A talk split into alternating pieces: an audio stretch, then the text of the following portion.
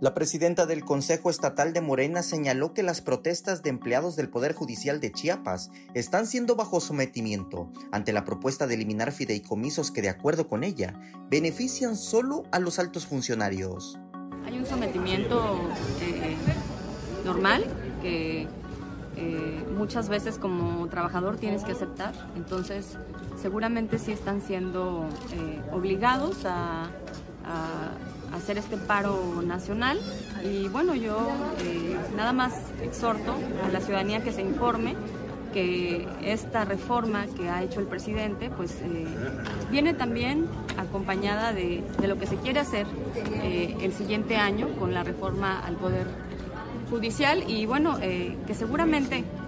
Morena y sus aliados vamos, a, vamos a defender señaló que el dinero de los fideicomisos se han ejercido para pagar privilegios de funcionarios del Poder Judicial y que este recurso no ha aterrizado en las y los empleados.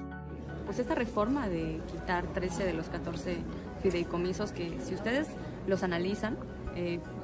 surgen para eh, que los altos funcionarios, justo como ellos dicen, eh, son altos funcionarios quienes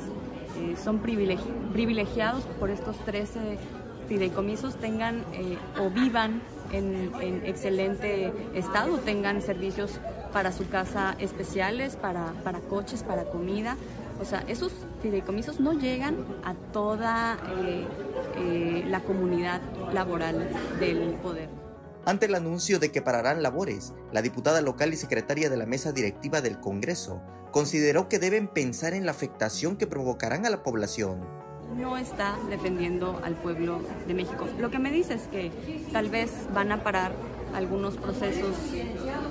judiciales, pues eh, será bajo su responsabilidad también, porque si no están acatando que primero tienen que trabajar por el pueblo de México y después eh, eh, velar por sus privilegios, pues yo creo que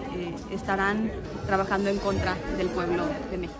La reforma propuesta por el presidente Andrés Manuel López Obrador propone extinguir 13 de 14 fideicomisos por un monto de 15 millones de pesos, la cual ya fue aprobada en la Cámara de Diputados. Con imágenes de Christopher Canter, Samuel Revueltas, Alerta Chiapas.